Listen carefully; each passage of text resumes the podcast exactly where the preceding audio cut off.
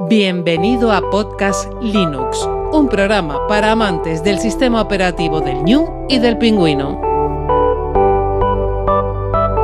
Podcast Linux, el espacio sonoro para disfrutar del software libre.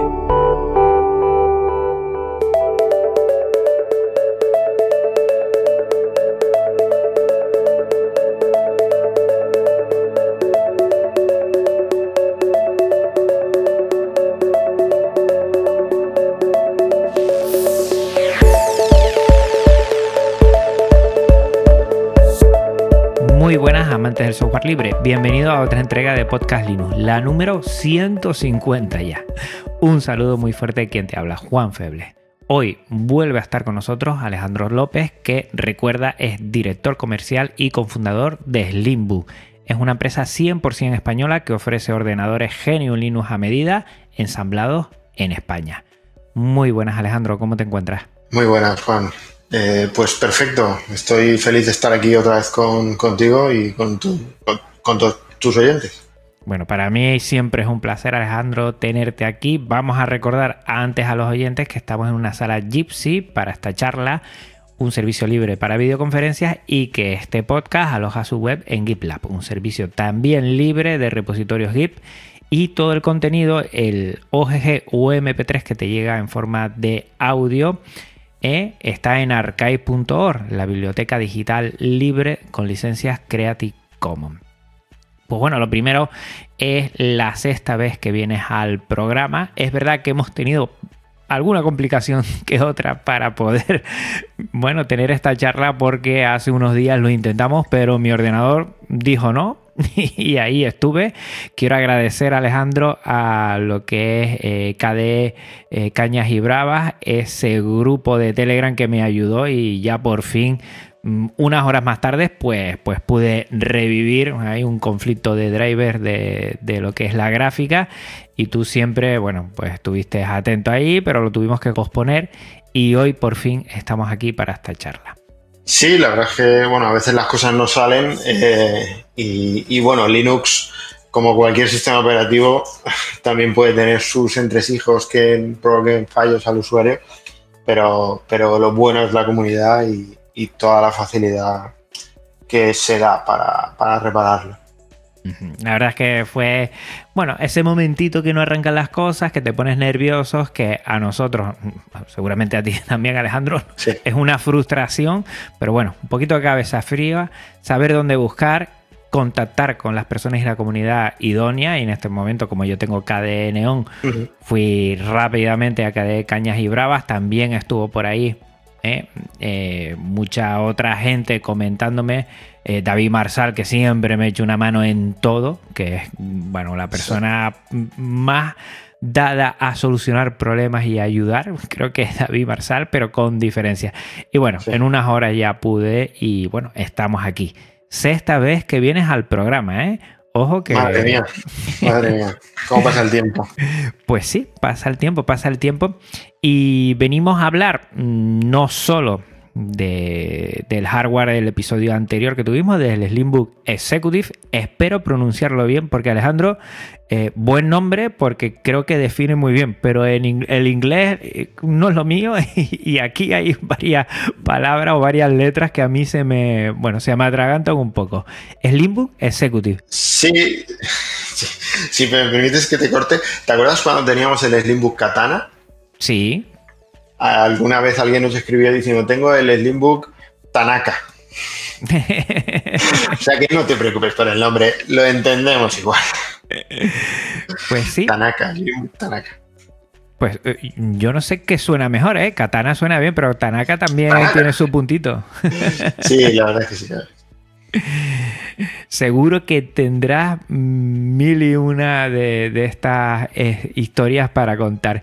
Pero el Slimbook Executive, sobre todo, a mí lo que me interesa es, es como, como parte. Siempre detrás de, de, cada dispositivo hay una historia, ¿no? Y cómo, bueno, vais viendo la posibilidad de, de relanzar un dispositivo.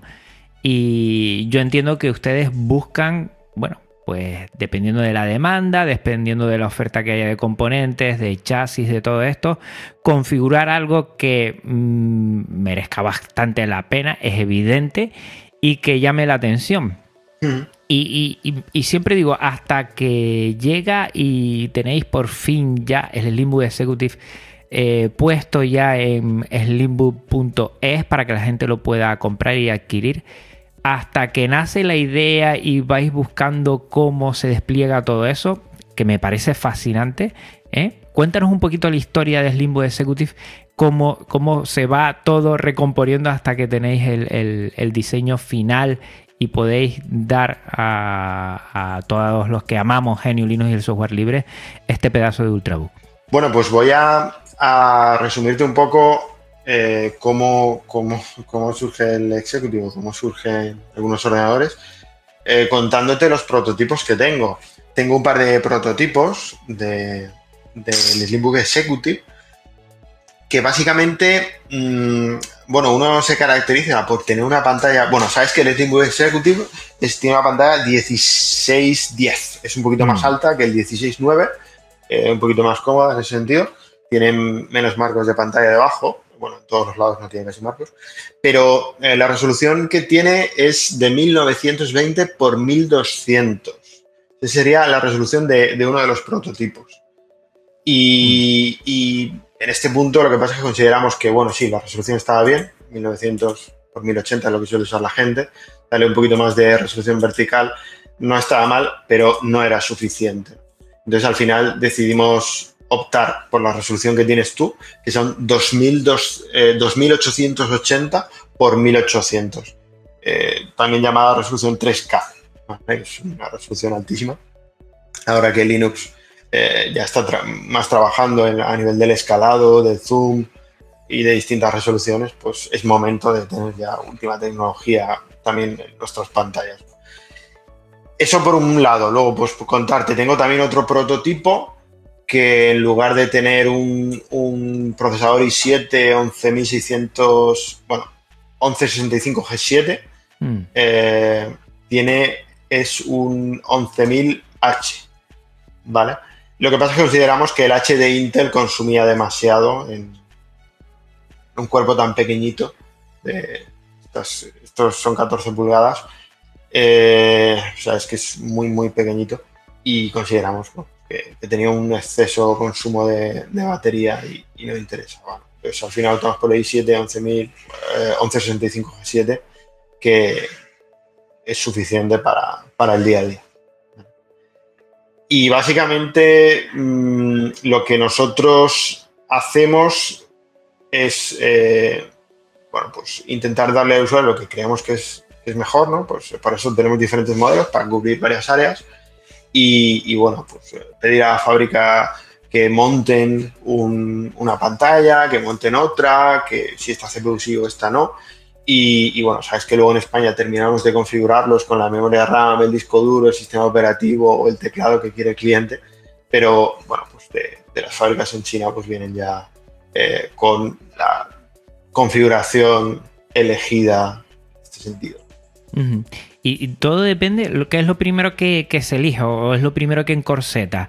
El tema de, la carcasa, el tema del cuerpo que después ahí tienes que ir añadiendo componentes o no tiene nada, mucho que ver, porque siempre he dicho, ¿cuál es la primera elección que hace Slimbo? de este Slimbo Executive, por ejemplo, eh, un, cuerpo muy contenido, también el tema del magnesio, que es una pasada. es lo más liviano que he tenido yo en mis manos en 14 pulgadas. Pero mm, vamos, con diferencia. ¿eh? La primera vez que lo cogí eh, fue una sensación de ya me trajeron uno de plástico o esto qué es sabes como una sensación de, no puede ser o sea un portátil de, de 14 pulgadas no puede pesar tampoco y es, muy llamativo. Entonces, ¿qué es lo primero que encorseta? ¿El cuerpo se empieza a decidir ahí y ahí ya van añadiéndole cosas o no tiene nada que ver? Eh, en realidad trabajamos ya con prototipos. O sea, en realidad, eh, bueno, los clientes tienen que saber que, todo se fabrica en China. Eh, el iPhone que puedan tener en el bolsillo, si es que alguno tiene un iPhone en el bolsillo, todo se fabrica allí. ¿Qué pasa? Hay una serie de fábricas en, China que, bueno, pues que fabrican para principales marcas.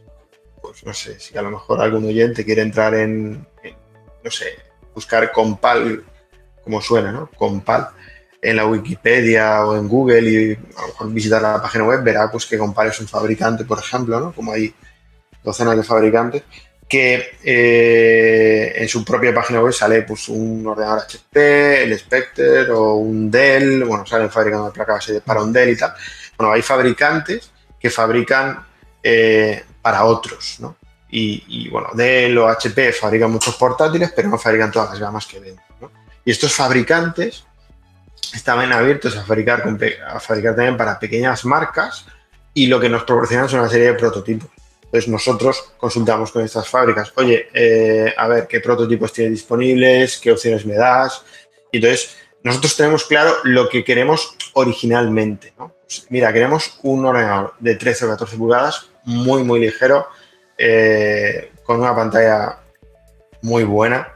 Queremos cubrir como un área determinada, ¿no? Un tipo de, producto, ¿no? Y entonces hablamos con los fabricantes, miramos a ver quién tiene qué, eh, adquirimos o nos envían algunos prototipos, los probamos, elegimos, volvemos atrás, oye, no, este prototipo me has enviado al final no, si me lo cambias, o sea, si cambias la configuración por esta otra, eh, pues sí que creo que puede encajarnos más y, bueno, en parte eh, hacemos la, como una lista de la compra, ¿no? Mm. Eh, vas y eliges el producto que quieres, pero sí que es cierto pues, que dentro de nuestra experiencia pues eh, tenemos unos requisitos y no, por este tipo de CPU eh, en este, con esta batería es inviable, no, no queremos esto o no se puede montar esto porque este producto no va a ser, eh, a lo mejor nos va a dar problemas o le va a dar problemas al cliente y entonces esto no lo queremos o queremos esto otro. Al final trabajamos un poco así porque por desgracia pues no podemos fabricar nosotros toda la gama que hacemos y de cero y, tal. Eh, entonces, bueno, pues se trabaja con, estos fabricantes que, fabrican para, para otras marcas y de, calado mundial, eh, marcas de primer nivel. Y bueno, nosotros mismos hemos ido buscando la calidad con el paso de los años y apostando por, por estos importantes fabricantes o por los más importantes que venden a las más importantes marcas de, del mercado. Y, ya te digo, nuestros diseños, o sea, nuestros portátiles no tienen el mismo diseño que, eh, a lo mejor un HP o un Dell, pero a lo mejor salen de la misma fábrica y entonces los estándares de calidad son los mismos prácticamente totalmente los mismos. Y entiendo que la idea principal era un ultra portátil, mm, vamos, muy ligero, sin renunciar eh, a, una, a un buen procesador y un buen rendimiento, con una pantalla lo, lo mejor, lo mejor, ¿no? Eh, y después el, diseño, para mí, que es minimalista, entendido que un diseño eh, estético muy, muy definido, pero muy sencillo a la vez, que, te llama la atención ese concepto es el que vais buscando, les van enviando cosas y al final pues dice, mira, pues esto funciona. Que además después hay que testearlo con Geniulinus. Entiendo que esa será una segunda parte de después, ya tengo el hardware, ahora vamos a ver cómo se comporta el software dentro de este Ultrabook. Sí, de hecho, bueno, pues una de las cosas que nos pasa, por ejemplo, es que... Eh, se lanzan, los fabricantes Intel o AMD lanzan nuevos procesadores al mercado. Nosotros estamos en lista de espera para tener esos prototipos con esas CPUs nuevas y, muchas veces, muchísimas veces llegan a nuestras manos CPUs que todavía no se han comercializado, que hay acuerdo de, confidencialidad para el mes que viene, porque el mes que viene se lanzarán, por ejemplo. Nosotros ya estamos probando esas CPUs con Intel y es bastante frustrante al principio cuando no funcionan con muchas versiones, cuando tienes que irte a kernels eh, que todavía no son estables, pero bueno, eh, creo que también es importante el trabajo que hacemos ahí detrás, eh, probando, reportando y dando feedback por qué kernel va, qué kernel no va, hablando con desarrolladores, que, que, bueno, al final pues Linux es también un poco eso, ¿no? Es, es, el compendio de comunicación que hay entre la comunidad, entre desarrolladores, entre las empresas que estamos eh, detrás, que aportamos nuestro granito de arena. Eh, y bueno, en fin, son muchas cosas son muchas cosas y por lo que me dices, eh, o sea, trabajan en, en, tres momentos diferentes, ¿no? Mm, planificación, donde van buscando nuevos dispositivos, eh, testeo, digo, ya, ya pasa una segunda, pero después comercialización, que también bueno, pues al final el Limbo eh, vive, de eso, pero da despliegue a todo eso, que es una carrera de fondo, pero que pasas a la primera casilla y sigues pasando, entiendo yo, ¿no? Me, es muy llamativo de, de, Slimbook, sobre todo cómo, cómo se organizan y cómo segura que tienen en la recámara muchos más dispositivos que están ahí y que están pendientes, que puede pasar no sé si lo hablamos la última vez, creo que un año entre que se gesta y sale a comercializarse y entre medio hay otros que se quedan por el camino, pero hay otros que poco a poco van saliendo y todo lo que tiene que hacer. Correcto, correcto. Eso es, y muchas veces eh, la gente lo dice por redes sociales o lo que sea.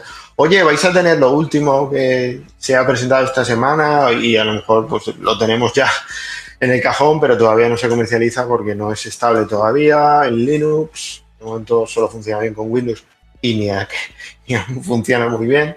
Eh, todos, sabéis ¿no? pues que salió Windows 11 y, para soportar unos procesadores Alder Lake y, y tiene un montón de, tuvieron un montón de problemas las primeras semanas, ¿no?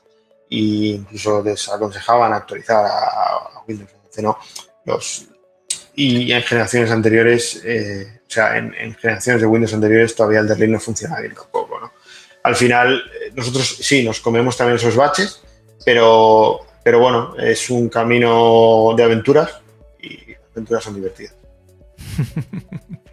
pues la verdad es que a mí me ha sorprendido mucho Slim Movie Executive. Me quedaría con varios puntos, pero me gustaría saber a ti, que seguro que lo has mimado, lo has utilizado mucho, testeado y tal, ¿cuál, cómo, ¿cómo definirías si tendrías que destacar algo de este ultra portátil ¿con qué te quedarías? Para que se quede también la audiencia con, ese perfil. ¿Con qué te quedarías del Slimbook Executive que tú, mm, bueno, destacarías mm, frente a otros portátiles y frente a otras marcas? Bueno, la pantalla. La pantalla, la verdad es que una vez te acostumbras. Además, la pantalla es de 90 Hz. Eh, los portátiles normalmente, los Ultrabooks, son de 60 Hz. Entonces, la pantalla de 90 Hz, cuando estás trabajando el fin de semana, yo trabajo con, con él el fin de semana, pues no te cansa la vista. La verdad es que la pantalla es, impresionante. El peso y, bueno, el touchpad es enorme. Seguro que, compartes conmigo esa, opinión del touchpad. Hmm. No, no, con, lo, primero que llama es la pantalla mucho, junto con el peso. La verdad es que el concepto de llevártelo a cualquier lado, pero cogerlo con una mano y tener la tranquilidad de que lo estás agarrando bien, porque como no pesa nada, pues no es ese dolor que tienes o ese que se me va a escurrir, pues que no pesa nada, no pesa nada. Luego, otra cosa importante es que admite dos memorias RAM y dos discos NVMe. Entonces, la verdad es que tienes un espacio muy reducido, pero puedes tener dos memorias RAM y puedes tener dos discos duros. Entonces, limitaciones ninguna. Y después tres pantallas externas, más la cuarta del propio portátil. O sea que Correcto. tienes ahí una estación de trabajo con movilidad en su momento para, sacarlo y, es una pasada. Yo, por ejemplo, utilizo dos pantallas externas y, la integrada del portátil no lleva tres. Mm. no lleva tres externas y el fin de semana utilizo solo la, del portátil.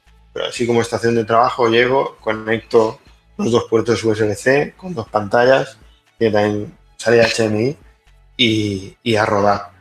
Mm. Y por darles un poquito más de sal a los oyentes, ¿vale? Comentar que esta, este tipo de pantalla tiene una tecnología que se llama PSR, que mm, reduce todavía más la frecuencia de, de, refresco de la imagen, ¿vale? Y es una funcionalidad que de momento no viene activa en Linux porque no la soporta, pero cuando Linux la soporte, que están desarrollando ya desde el kernel trabajando con ella, el ahorro de en batería será considerable.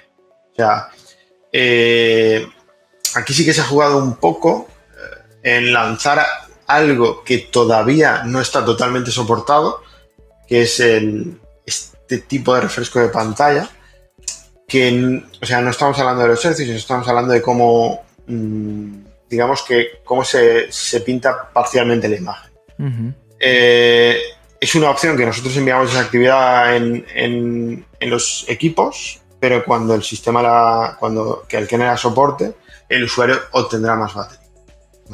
De hecho, alguna vez algún usuario, me aprovecho para comentar, pues nos ha dicho, oye, que he instalado otra distribución y veo que a veces cuando muevo hay un parpadeo de pantalla, tal. Hemos dicho, bueno, activa esto aquí y, no, ya no tendrás este problema. Eh, pero sobre todo, mm, cuando esté soportado, la batería llegará a durarte entre un 20 y un 30% más de lo que está durando. Pues entonces ya lo tendría todo, ¿sabes? Porque la batería, mm, hombre, eh, para hacer, eh, creo que son 54, ¿no? Los que tienes de... De batería, pues 50 y algo eran, sí. 50 y algo. Creo que, está bien, no, no es una gran batería, pero está bien. Estamos hablando de ultra portátiles, pero si le ganamos un 20% más, pues entonces ya el concepto de ultra portátil ya está en su total, teniendo una gran pantalla, teniendo un poco peso, teniendo, pues lo tiene todo. Sí, este tipo de tecnología eh, no, la, no la llevan muchos portátiles, la llevan, la, están empezando a montar los portátiles ahora, eh, algunos modelos de gama alta, y, la verdad es que es muy interesante. ¿vale? Y bueno, en fin, nosotros teníamos posibilidad de, tener, de, traerla ya y dijimos, vamos a traerla. ¿no? Eh, al final es, como una pequeña mejora. Y es como, por ejemplo, cuando lanzamos el Pro X. Al principio, cuando lanzamos el Pro X, no hablamos del desbloqueo facial como tal. Eh, o sea, no hablamos de Slimbook Face como tal. ¿Vale? Eh, existía un desbloqueo facial, se configuraba por terminal, pero no teníamos Slimbook Face. Y los usuarios que el mes de comprar el ordenador se llevan a la sorpresa de, ah, mira, puedo tener Slimbook Face, configurarlo fácilmente, habilitarlo en esta zona o en esta no, etcétera. Al final, eh, también ofrecer lo último y ofrecer lo mejor también a veces nos ha llevado que el usuario reciba algo que todavía no sabe que tiene bien y en el momento en el que le funcione bien, eh, pues se da la sorpresa. Pues mira, me acabas de dejar eh, a huevo la siguiente pregunta. ¿El Limbo Executive o el Pro X? ¿Con cuál te quedarías tú? Hombre, mm, yo ahora estoy con un Executive y la verdad es que cuesta decidirse, cuesta decidirse. Mira, el Pro X era muy tope de gama eh, cuando lo lanzamos y yo lo he disfrutado mucho tiempo. Eh, pero cuando cogimos las primeras maquetas del Executive dijimos, sí, ole. Eh, se puede subir un, peldaño, ¿no? En el nivel de calidad y acabados, se puede subir un peldaño más todavía. Eh, entonces, bueno, cuesta, o sea, el Pro X es, muy top, pero ah, es difícil elegir o, cuesta quedarse con uno o bajar un, poquito al, al que tanto tiempo me ha hecho tan buen papel, la verdad. Yo sí me quedo con el Executive. ¿eh? Yo, yo el, tacto, el peso, el. Eh, también depende de la persona, ¿no? Pero yo valoro mucho, por lo menos en, mi trabajo, la movilidad rápida y después tener un centro de trabajo, como dices tú, eh, en tu despacho, en tu sitio y después movilidad. Y ahí lo veo que es espectacular, espectacular. Es una pasada, lo tiene todo. La verdad es que muy contento. Y una cosa que, si ya me ha gustado el hardware del software y vamos a empezar a hablar de, las aplicaciones de Limbo, especialmente de Limbo Face, porque mm, yo quiero eso en todos mis portátiles. ¿eh? Yo, mm, bueno, pues con el teclado mm, ni me defiendo mucho ni poco, lo normal, ¿eh? como el común de los mortales. Pero la verdad es que eh, tener tan fácil la posibilidad de utilizar eh, lo que es el desbloqueo facial y que en GNU Linux sea, mm, bueno, por medio de Slim tan sencillo eh, configurarlo y que esté activo, yo ya no quiero nada más. Yo quiero eso, poner la cara y ya está. Y que, bueno, tanto en la terminal como en los inicios de sesión, como cuando esté bloqueado, pues, pues no tener ni que tocar el teclado. Es, una pasada, una pasada. Sí, la verdad es que, bueno, comentarles un poco a los oyentes que el Inbook Face al final es una interfaz gráfica con algunas opciones para configurar el desbloqueo facial que utiliza Howdy y una librería de Python que utiliza Howdy para, para el reconocimiento. Y, lo interesante de Slimbook Face es que se puede instalar en cualquier ordenador y en un montón de, de sistemas operativos. No es una aplicación, bueno, pues nosotros nos basamos en aplicaciones y librerías de la comunidad e intentamos eh, compartirlas, intentamos no, hmm. compartimos con la misma política, ¿no? Eh, entonces, bueno, Slimbook Face se podría instalar también en otro ordenador que no tuviera una cámara eh, infrarroja para el cálculo, cálculo volumétrico que hace estas librerías y funcionar con una, con una cámara normal que está bien, ¿vale? Y el que quiera que lo pruebe, pero bueno, al funcionar con una cámara normal, pues podría desbloquearse el ordenador eh, con una fotografía, porque era una fotografía no tiene volumen, ¿no? Pero, pero bueno, eh, este hardware pues tiene, tiene, tiene eso, ¿no? Tiene dos cámaras, la cámara normal y la infrarroja. Y, y el software pues es la guinda que, lo hace funcionar más fácilmente. ¿no? Eh, entonces, mm, la verdad es que es muy, muy cómodo y yo creo que, sí, que todos los ordenadores deberían, deberían tenerlo ya. Al final es como el Windows Hello, lo que pasa es que el Windows Hello yo creo que es menos útil porque, claro, utilizar, no tener que teclear la contraseña cuando escribes sudo es una gozada, mm. eh, es mucho más rápido y, y bueno, es muy práctico y es como eh, en el teléfono móvil, ¿no? Pues que a lo mejor eh, antes utilizabas un patrón y en el momento en que empieces a utilizar la huella o el desbloqueo facial, dices, ostras, ya no volvería al patrón, ¿no? El día que, que, que vuelves al patrón y dices, ostras, me había olvidado lo incómodo que es teclear un pino, ¿no? Eh, lo rápido que es el desbloqueo con la huella, ¿no? Esto es, es un poquito igual. Fácil, rápido, cómodo. Sí, sí, que es tecnología que están disfrutando otros sistemas operativos y que nosotros también queremos disfrutar de ellos sin, sin, nada más que disfrutar de nuestro software libre y que poco a poco vayan implementando todas estas tecnologías que están en otros privativos que ya lo tienen desde hace mucho tiempo y que la verdad es que es una pasada. Yo, vamos, me quedo, eh, vamos, contentísimo. Me tuve que hacer dos bueno, tuve que grabar dos veces, uno con mascarilla y otro sin mascarilla, porque en el cole tengo mascarilla, tengo que llevarla, pero en casa no, y funciona muy bien, porque pones dos caras para la misma usuario y, sin problema. Y funciona muy, muy bien. Estuve haciendo pruebas con algún alumno, venga, ponte aquí a ver si desbloquea. y perfecto, todo muy bien, ¿eh? Sí, sí, además tienes, tienes la opción en el Slimbook para eh, seleccionar el nivel de, de precisión y bueno, el equilibrado, que es el intermedio, ya es bastante seguro. Si nos vamos al otro, al, nivel más alto de precisión, yo creo que, a lo mejor eh, algunas mañanas con cara de dormido ni me desbloquearía. Está muy bien, la verdad. Y invito a la gente a, a verlo. Por ahí hay eh, varios vídeos. Yo también he puesto algún vídeo pequeño para que se vea cómo la cámara de infrarrojo eh, funciona y está la verdad genial. Genial a la vez que, como te digo, porque esto sí lo utilizo siempre, Slimbook Battery, mm, bueno, controla perfectamente la batería, mm, te ahorra un montón de de, tiempo a la hora de poder configurarla, de poder sacarle el máximo partido, de que si estoy con vídeo le pongo en alto rendimiento, que si estoy con ofimática le pongo a bajo rendimiento y bueno, es mm. una pasada, una pasada. Yo creo que eh, además que invito a toda la gente que tenga Genio Linux que utilice Slimbook Battery, lo vamos a dejar en la nota del programa, porque para mí es, mm, vamos, mm, después de Telegram es lo, que instalo, ¿eh? Porque es de las cosas que más le saco partido. Me alegro, me alegro. La verdad es que esto, eh, bueno, esto fue, el Limbo Battery surgió, surgió antes que el Face. No he comentado que el tema del Face sí que hablamos con los chicos de Howdy y al final, eh, bueno, no quisieron ellos estaban centrados con unas cosas y no quisieron integrar la parte gráfica. Eh, que sí que tenía en mente hacerlo, pero nos dijeron que igual tardaban unos años en tenerla disponible y tal.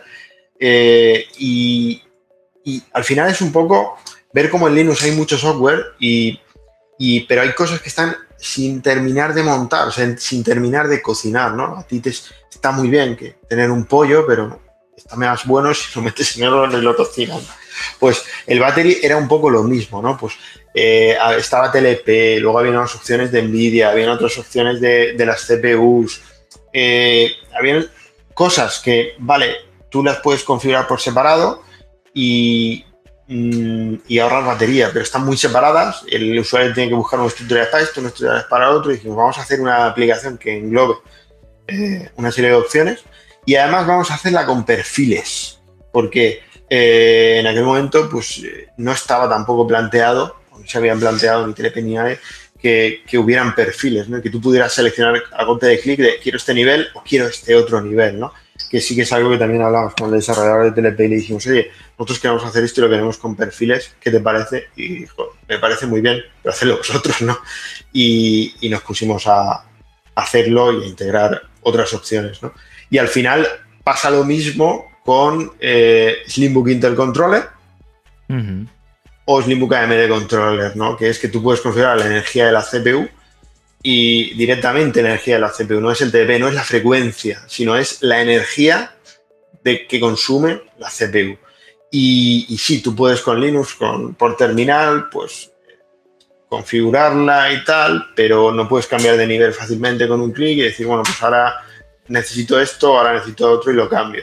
Que está muy relacionado con el Slimbook Battery y el Slimbook Battery, la, la, última versión, pues ya hicimos que se integrase con el Intel AMD Controller o el, eh, el Intel Controller o el AMD Controller, según el que tengas instalado, y, trabaje con él también para, para, aplicar parámetros de cambio de, de, energía de CPU, no solo frecuencias, no solo eh, todo lo que pudiera trabajar con él. Y sobre todo a los usuarios y usuarias que no sean tan competentes con la terminal ni quieran, bueno, eh, dar un tiro, tiempo. Sí, o, o, no tengan tiempo o ganas o no. Eh, la verdad es que se instala.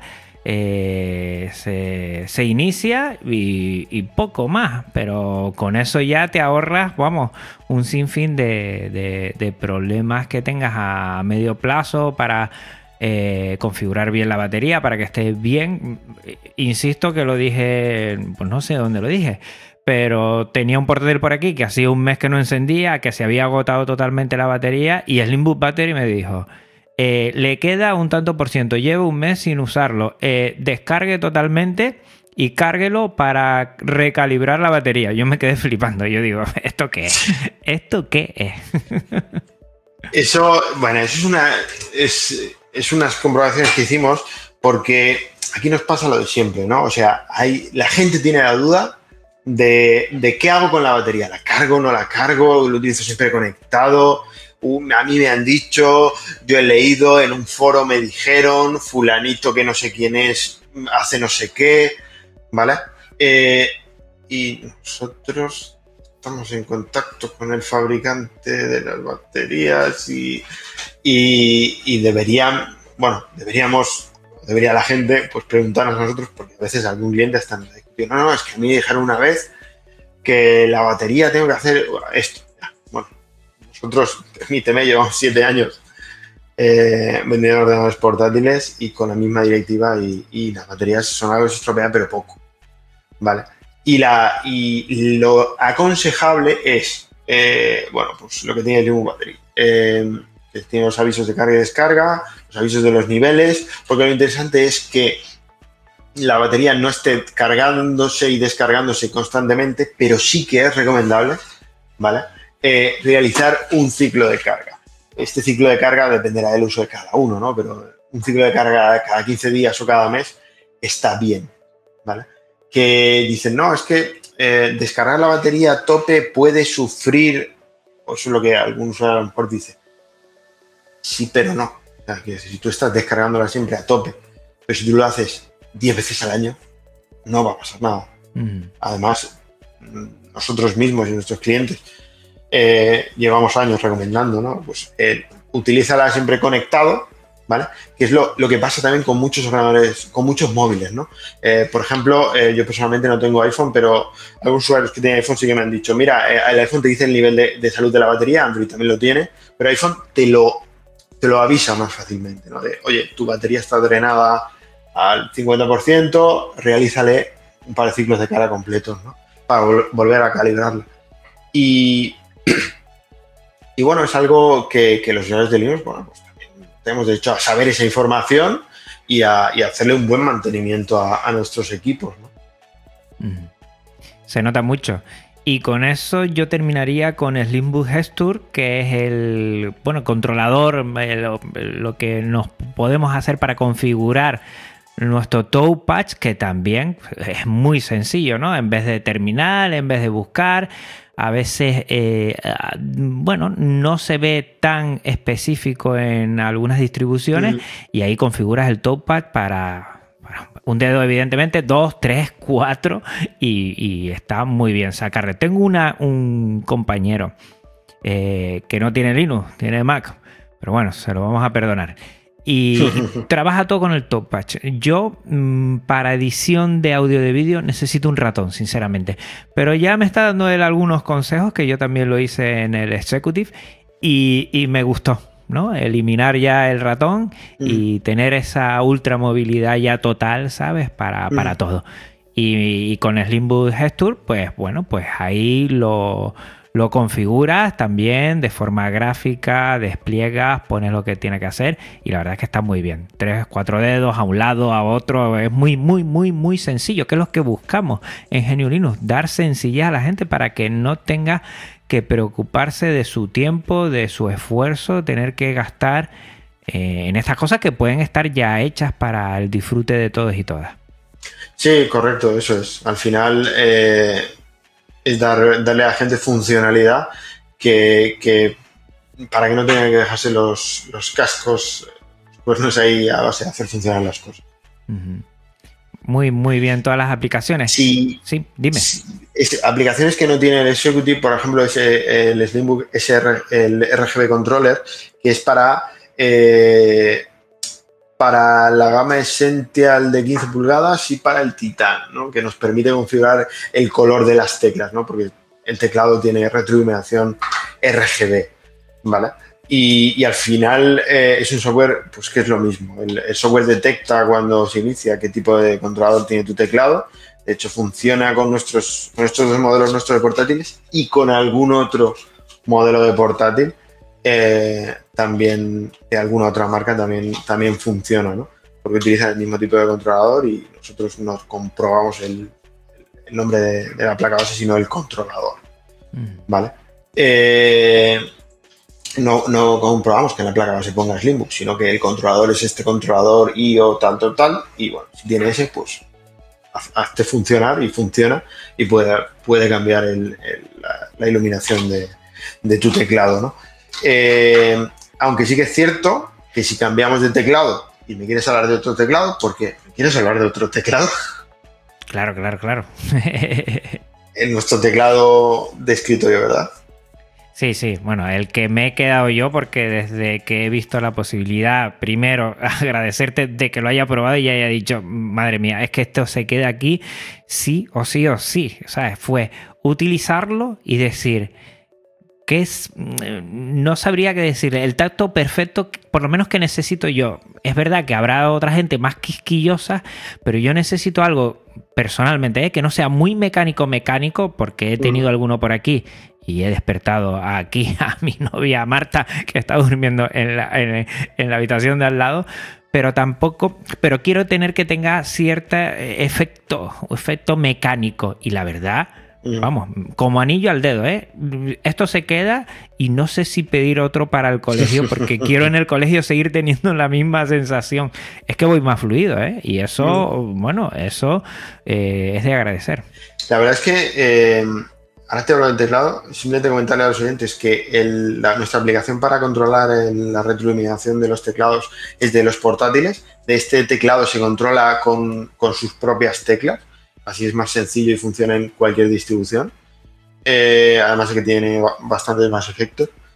Mm, pero comentar que nosotros estuvimos probando eh, teclados mecánicos, teclados, eh, bueno, con, mecanismos mm, brown, marrones, azules. O sea, mm. bueno, es que según el tipo de mecanismo, pues el tipo de, de, sensación de pulsado es uno, es otro, el ruido es mayor o menor. Y cuando probamos este, es un teclado de membrana con efecto mecánico, nos pasó y decimos, ¿para qué nos estamos pegando con, teclados mecánicos, switches, si este es un teclado económico con una sensación muy buena, ¿no? O sea, dijimos, mm, vamos a lanzar al mercado algo de 80 o 100 euros, eh, muy top mm, o bastante top, que todavía no terminamos de ver el switch, el tal, y, o este teclado que son 29 euros, que nosotros mismos nos sorprendimos. Ya te digo que hemos probado varios, varios teclados mecánicos y al final nos decantamos por, por lanzar solo este, que, que, bueno, es lo que tú dices, es muy silencioso, no molestas a nadie y, tiene una sensación, la verdad es que muy buena. Y todos tenemos, o bien aquí en la oficina o en casa, eh, un, teclado de estos y, la verdad es que ha sido curioso eso mismo, pues gente que, o compañeros nos decían, es que tengo el mecánico en casa pero, y lo he tenido tiempo, pero es que al final eh, utilizo este que es más silencioso y molesta menos y... Sí. sí, sí, para mí, sinceramente, las tres veces, bueno, bonito, barato y fue eh, conectarlo, vamos a ver, vamos a ver esto de las luces. Yo ya te dije que no soy muy de RGB, yo lo puse en blanco y aquí lo tengo, eh, continuo, e intensidad creo que máxima, por la noche se agradece. Y mm, de repente yo digo, esto se queda aquí porque es que mm, por el precio. Eh, tener eh, también el, pingüino en vez de las ventanas, eh, la inclinación que tiene, el peso que creo que es perfecto para que no se mueva, pero no muy pesado para que cuando tengas que trasladarlo sea un problema. Todo, todo, todo. esto se queda aquí. Además, me acuerdo que te envié algún mensaje que digo, mira, el teclado que sepas que ya me lo quedo y ya después hablaremos de lo demás. sí, sí, sí, sí. La verdad es que muy bien. Me alegro. Sí, sí. A la, vez que la capturadora, la capturadora de Slimbook 4K, es que me parece, lo primero, el, diseño tan pequeñito. Yo he visto otras capturadoras, en mi colegio hay otro profesor que le da mucho al vídeo y, tiene otras capturadoras mucho más grandes, más tediosas. Esta es muy sencilla. Eh, por HDMI, 4K, conector USB-C directamente conectar, abrir OBS y mientras tengo aquí otras capturadoras que, bueno, a veces me dan un problemilla, eh, configurarlas es medio fiasco, esta es conectar, OBS, seleccionar y adiós, muy buena, es que no hay ningún problema, me quedó mm, muy llamativo, sobre todo otras cuando se encienden ahí coge frecuencia y se nota algún, bueno, alguna vibración que como que coge que empieza a tal, con esta ninguna, la verdad, y, nada, otra cosa que se queda en limbo aquí, porque estoy contentísimo, súper sencilla y súper pequeñita. En la mano, bueno, en una mano cerrada y la mía pequeña, pues te la puedes llevar a cualquier lado. Chapo. Sí, la verdad es que sí, esto fue otra, otra así pequeña aventura, ¿no? Porque el, streaming es algo que está cada vez más extendido, ¿no? Y porque los usuarios de Linux no pueden hacer streaming de calidad, ¿no? Y, bueno, ya habíamos tenido alguna capturadora 1080 y tal. Y bueno, fuimos a hablar con fabricantes eh, de este tipo de chips y este tipo de dispositivos. Y la verdad es que eh, los productos, por ejemplo, del gato tienen muchísima calidad. No, quiero hablar de ninguna marca, pero, bueno, eso los oyentes la conocerán. Hmm. Lo que pasa es que, claro, nos sorprendimos muchísimo cuando eh, estuvimos probando un par de dispositivos y dijimos, ostras, este dispositivo que nosotros podemos comercializar por 99 euros supera el dispositivo de 180 euros del gato. O sea, ¿en serio?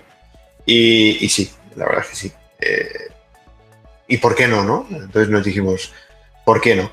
Sí que es cierto, por, no hablar de, dispositivo comparar, sino hablar de datos técnicos, comentarle a los usuarios pues que eh, soporta HDR, es 4K, tiene, eh, estos dispositivos tienen dos, resoluciones, la resolución de, grabación y la de, la de loop, o sea, la de salida de vuelta ¿no? al, al monitor. Entonces tú podrías, por ejemplo, estar jugando en un monitor 4K a 60 Hz ¿vale? y grabar 4K a 30 Hz. Sería el record resolution 4K 30, de loop 4K 60. De 2K serían 144 Hz, ¿vale? Y de 1080 240 Hz. Sin embargo, en record serían 60 Hz y 120. A 240 Hz un loop es fantástico. O sea, incluso el 2K a, 2, a 144 Hz es, fantástico para jugar y grabar y que, le saques todo el rendimiento al hardware sin ningún tipo de, retraso, eh, como sí que tienen mucho hardware de este que venden. Mm, en web chinas y, que sí que tienen refresco y nos los han comentado varios youtubers que eh, retraso, perdón, tienen retraso y, este, este hardware no lo tiene. Guay. Sí, sí, yo creo que es una inversión que el que le guste el streaming, el que quiera sacar un poco partido y sobre todo que no se la quiera jugar en GNU Linux y que sepa que con esto va a funcionar sí o sí o sí y unas resoluciones espectaculares y unos refrescos espectaculares, pues mira, hay que invertir dinero en nuestras cosas y se invierte y está muy, muy bien. Eh, otra cosa que se queda aquí porque, bueno, yo sí que no hago mucho streaming, pero tengo pensado pues, pues la posibilidad de, algún día probar con alguna cámara y entonces en vez de la webcam una cámara que, queda muy bien, un efecto bokeh que puede quedar ahí y creo que, que, va a ser espectacular. Y sé que con eso no voy a tener ningún problema. Lo que no quiero son problemas. y entonces con, esa capturadora 4K de Slimbo yo he visto que, no me da ningún problema. Claro, claro, al final comentarles a los usuarios, pues tú mismo lo has dicho, ¿no? Puedes comentar, conectar una cámara, una cámara reflex, por ejemplo, una cámara que tenga salida mini HMI, todas las reflex tienen actuales, eh, salida HMI o mini HMI, lo conectas directamente aquí y puedes capturar de la cámara, porque la cámara no la puedes conectar directamente al portátil, eh, porque no se puede, el portátil no tiene una entrada HMI, es la salida HMI, ¿no? Hmm. Lo tiene, el un, un ordenador tiene una salida HMI, pero una entrada no una entrada HMI. Se mm. conectaría directamente a la capturadora y la capturadora pues ya se encarga de, aparecerte automáticamente en OBS sin ningún tipo de driver, el sistema operativo la detecta, porque es otra cosa fantástica, que, viene por defecto eh, como un dispositivo de entrada. Genial. Bueno, para mí la capturadora, pues lo digo, ¿eh? quien tenga la necesidad y la posibilidad y se quiera ahorrar un dinero y tener la tranquilidad que en GNU Linux y en lo que es el software libre le va a funcionar de maravilla, capturadora Slimbook 4K. Eh, por cierto, que he visto que tienen más accesorios por ahí. Tienes algunos concentradores para también el Executive, para ponerle conectividad alámbrica RJ45, tienen unos hubs, tienes más cositas por ahí, ¿verdad? Sí, sí, por ejemplo tenemos un, hub que tiene salida HDMI, eh, puertos USB y salida de red, que la verdad es que con Executive pues es el, compañero ideal ¿no? para poder conectar a lo mejor otro monitor HDMI, además de la propia salida del Executive, sin, sin nada más. Eh, nada, son pequeños accesorios muy, muy prácticos, muy testeados por nosotros y, bueno, que son compañeros ideales para, para el hardware, la verdad. Pues bueno, vamos a recordar a todos los oyentes que vamos a dejar todo lo que es, tanto del Executive, del teclado, la capturadora y en general de la página web de, de. Échenle un vistazo porque siempre, bueno, pues hay muchas cosas desde, creo que hace poco ya les llegaron eh, las, 380, las Nvidia, ¿no? RX para poder ya comercializarlas, que eso, eso es oro, ¿no? son unicornios dorados que, que son complicados conseguirlos. Sí, sí, sí. La verdad es que las gráficas no se habían llegado a cuenta gotas y algunos modelos no habían llegado a estar disponibles en la web porque eh, teníamos algún cliente esperando y tal. Y, las poquitas que nos llegaban se para los clientes que nos habían dicho que las querían, que no les importaba esperar. Y, bueno, ahora que tenemos un poquito más de stock, pues ya lo hemos dicho públicamente que las tenemos. Eh, no sé por cuánto tiempo, eh, pero sí, eh, tenemos gráficas y, para los quimeras, o, o, sea, para los ordenadores de sobremesa que la gente quiera. Y, y, bueno, ahí estamos. Ha sido un año complicado a nivel de hardware para todas las marcas, para nosotros también. Pero, pero bueno, vamos haciendo lo que podemos y, vamos trabajando. ¿hay alguna vista a medio plazo que esto se solucione o a corto plazo esto va a seguir así o no sé, tú que estás en el sector debes saberlo más. Bueno, yo estoy en el sector y yo lo he seguido muy de cerca y lo sigo muy de cerca desde hace muchos, mucho tiempo porque estoy ya muchísimo tiempo con problemas. Y lo que pasa es que, claro, uno se cree lo que le dice, lo que dice Nvidia, lo que dice AMD, y uno se lo cree, pero luego al trimestre siguiente dicen otra cosa, y luego al siguiente trimestre dicen otra cosa. Entonces uno ya no sabe qué creerse. Pero bueno, esperemos que este año 2022 eh, haya menos escasez.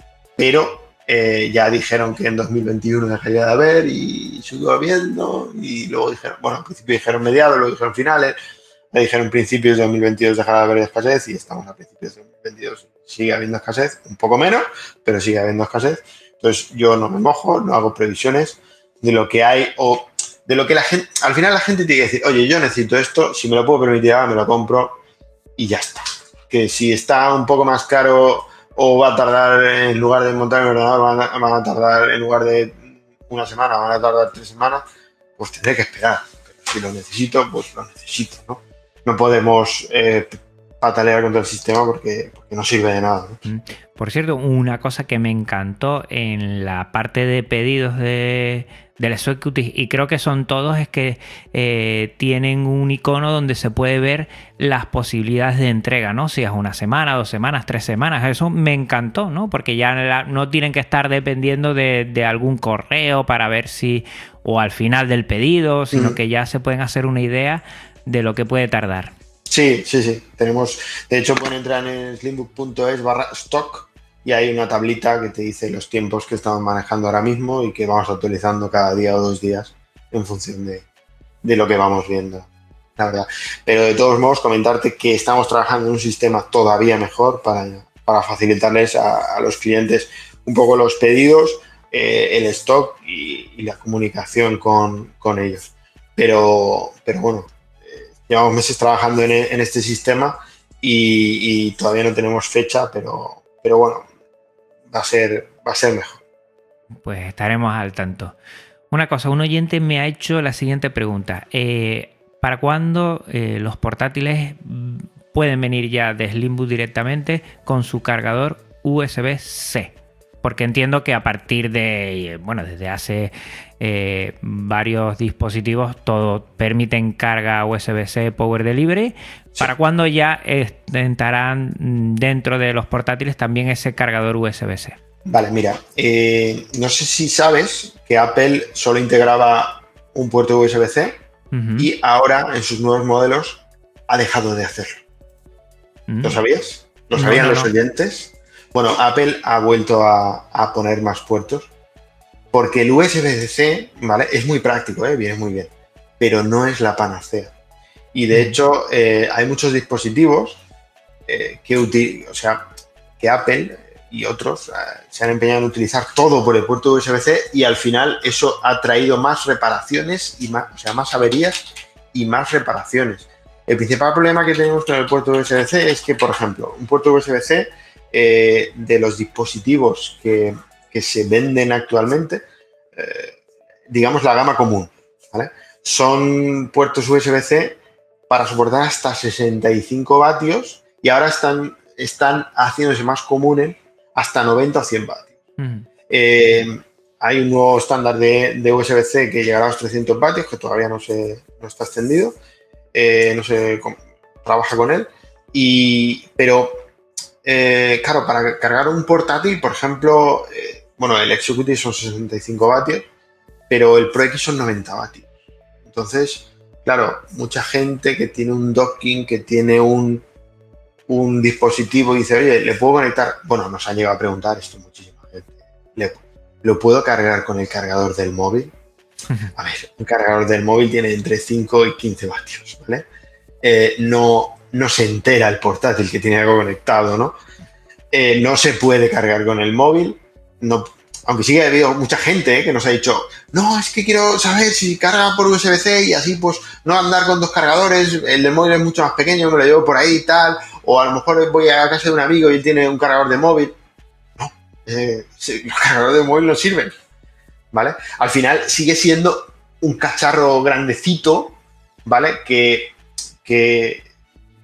es parecido al de barril, pero que tiene la salida de USB-C, ¿vale? O un docking station que eh, tiene carga, pero que además al docking station le conectas monitores. El problema de los docking station es que al igual que lo que os he dicho de, o lo que os estaba diciendo antes del tema de las averías, claro, Apple eh, solo trae el puerto USB-C y, y o solo traía y claro, la gente compraba dockings y al final se estropeaba el portátil o el docking porque estás trabajando con él con dos o tres pantallas, el puerto de red, los USBs, varios pendrives, un disco duro externo, la carga. Claro, estás metiéndole toda la tensión posible a vida y por haber a, ese docking y, y, algo al final acaba, acaba fallando no a la semana de comprártelo, evidentemente, mm. pero nadie quiere gastarse 200 euros en un docking y que a los dos años le falle, ¿no?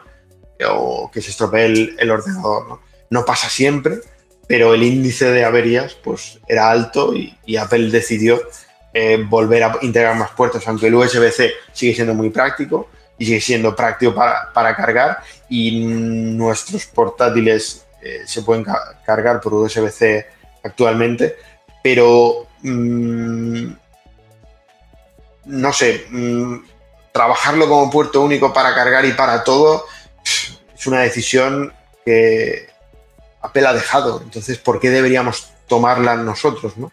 ¿Por qué deberíamos tomarlo los demás? Que no es la panacea, que está muy bien, pero no es la panacea. Eso es. Muy bien. Y siempre yo te hago la misma pregunta al final de, de estas charlas, Alejandro. Eh, futuro de Slimbo. Futuro, oyéndote al principio, yo diría hasta presente. Lo que pasa es que habrá muchas cosas que, evidentemente llevan sus ritmos y hasta que no sea la comercialización del producto es imposible hablar de ellos. Pero, pero bueno, entiendo que siempre están con, dispositivos eh, preparados para. Eh, después de la planificación, testeo, pues comercializarlo y tendrán varios ahí y entiendo que igual hay, momentos que son más factibles para sacar eh, dispositivos y hay otros en el que se esperan. De lo que nos puedas contar, pues yo siempre estaré agradecido de saber de, de Slimbook. Pues eh, lo que te comentaba antes, ¿no? Solemos tener dispositivos que vamos probando, que vamos viendo a ver las compatibilidades. De momento tenemos algunos eh, en, en el banco de pruebas cuyo el kernels o Linux en general no está todavía preparado para hacer funcionar fino y, no depende solo de nosotros, ¿no? Pero sí que hay algún dispositivo que, al fin y al cabo es una mejora de los actuales que, que tenemos previsión de sacar, pero no sabemos si tardarán eh, tres meses, seis meses, o bueno, estamos ahí, ahí, y es pronto para, para aventurar una fecha, una fecha de lanzamiento lo que estamos vendiendo ahora funciona, está probado. Si a alguien le gusta alguno, pues que lo, que lo compre. Y si, bueno, si, si lleva idea de comprarlo pues, dentro de un tiempo, pues que sepa que seguramente tengamos algo nuevo eh, en alguno de nuestros modelos. ¿Vale? Si me lo permites así como anecdótico, eh, mm. no de hardware, sino de software, comentarte que hace varias semanas publicamos un aviso en el foro. En alguna entrevista te lo he comentado también, que a veces en Slimbook tenemos semanas fatídicas, ¿vale? Lo que llamamos la semana fatídica eh, son, mm, digo a veces porque, bueno, pasa cada año o dos años, ¿no? Que eh, algo estropea algo, ¿no? El, 19 de enero publicamos en nuestro foro un aviso que se llama Aviso Slimbook, evitar instalación del kernel 5.13 en equipos con GPU AMD Radeon, ¿vale? Esto viene, mm, lo publicó un usuario antes en Reddit, eh, mm, día de antes, algo así. Eh, y bueno, nosotros eh, también nos dimos cuenta pues, que el kernel 5.13 de, Linux hacía que cuando bajas la pantalla y o sea, la pantalla del portátil y lo vuelves a abrir con y tienes una gráfica AMD, se veía el típico efecto niebla de televisión antigua esto que salen puntitos, ¿no? En una mm. televisión antigua, ¿vale? Y, esto es por culpa del kernel. Nada, aplicamos ahí la, solución, que era volver a un kernel anterior o poner uno superior, pero, pero lo llamamos semana fatídica porque, bueno, no dura una semana, por desgracia, son varias las semanas que dura, pero empiezan a entrar constantemente correos, llamadas, gente de, oye, tengo el ordenador un tiempo, de repente vuelve a la suspensión y no va, tengo esta niebla en la pantalla y, bueno, es, culpa del kernel. Eh, pasó lo mismo hace un par de años con, con el wifi por...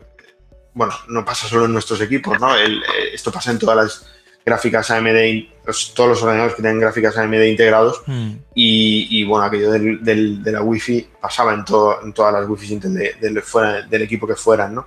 Eh, pero bueno, imagínate, ¿no? Por todos lados, foro, correo, teléfono, por todos los lados, a todos los correos, ¿no? Al de servicio técnico, de los comerciales, entraban consultas de gente de, oye, que vuelve a la suspensión y no va.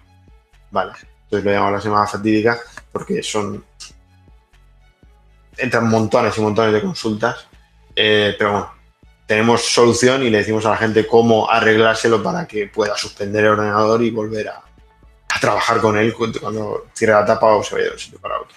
Yo no veo eh, eh, la gente escribiendo a otras marcas sin, sin desmerecerla, pero a otras marcas eh, internacionales. Mira, que me pasa esto con Geniulino, que, que dirán, mm, bueno, pues su problema, caballero o, señora. Búscate la vida. Sí, sí, sí. De hecho, de hecho, mira, tenemos un, un, perfil en, en Trustpilot, Trustpilot eh, y de hecho, por ejemplo, un, usuario nos puso verdes ahí ya porque dijo, esto de la niebla que me ha pasado con el ordenador ya es la gota que va mal vaso por los problemas que he tenido. Y la mayoría de sus problemas han sido todos de software. ¿no? Y, la verdad es que es algo que sufrimos. ¿no? nuestros equipos tenemos fama de que van bien, pero también hay gente que eh, no le va bien Linux por cosas que tiene Linux a veces y que nos echa toda y absolutamente la culpa a nosotros. ¿no?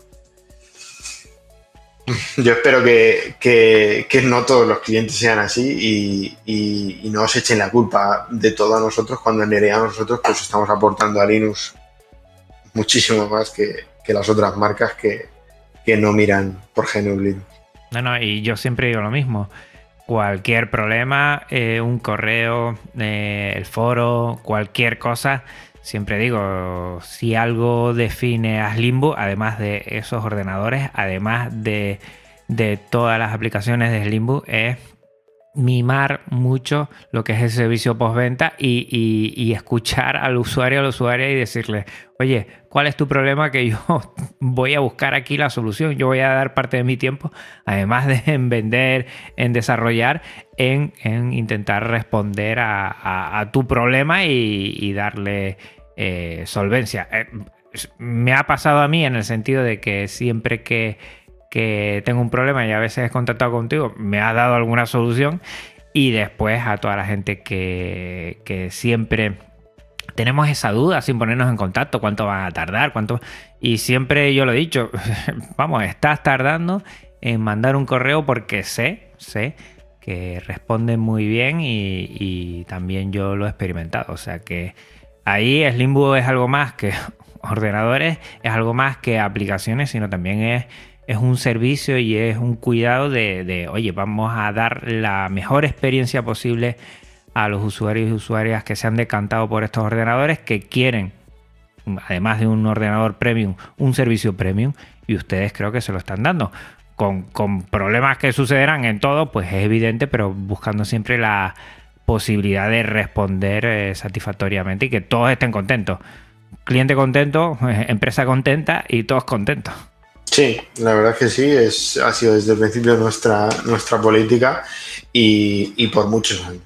Se nota mucho, sobre todo en el foro, en el foro ¿eh? que hay mucha gente que diría, mira, ¿para qué crear yo un foro si puede ser eh, la canalización más de problemas que de soluciones? Y mira, ahí están ustedes con un foro que también tienen que, visitar toda la audiencia para, para, para ver también lo que se cuece ahí. Y que tendrá versión mejorada próximamente no paran, ¿eh? Alejandro, yo siempre... yo, yo mentalmente pienso en lo que es el Limbook Center, la, parte y toda la empresa y el Limbook Center y todo lo que cuece ahí. Y yo creo que tiene que ser algo vibrante. Gracias. Y, bueno, al final, eh, yo lo he dicho en alguna ocasión, ¿no? Eh, nosotros haremos todo lo que los clientes nos dejen, ¿no?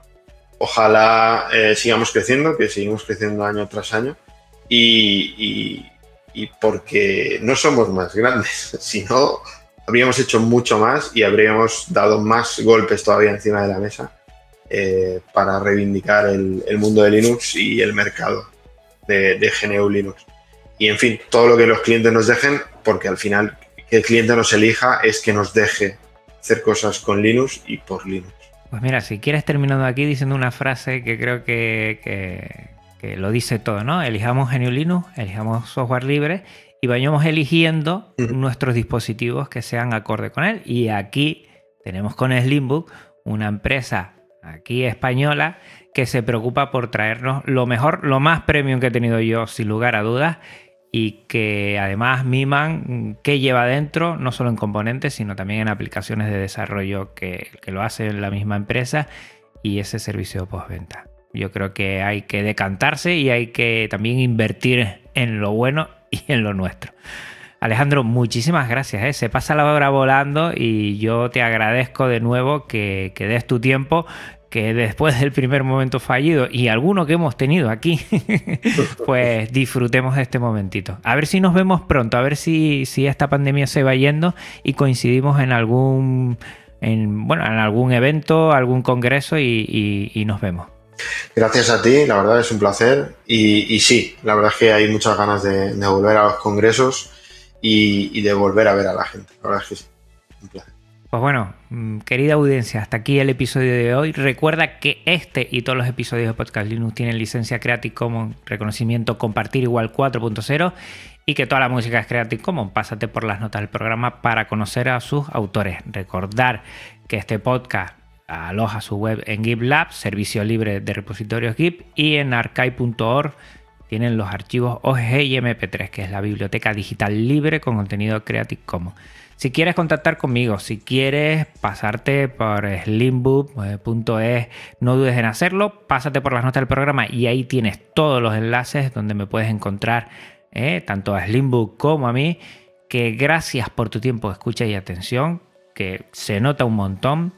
Hasta otra Linuxero, hasta otra Linuxera. Un abrazo muy fuerte para todos, para todas y para ti Alejandro, fortísimo también. Gracias a vosotros, un saludo, un abrazo, un beso y lo que haga falta. Chao. Podcast Linux, el espacio sonoro para disfrutar del software libre. Un programa para amantes del sistema operativo del ñu y el pingüino.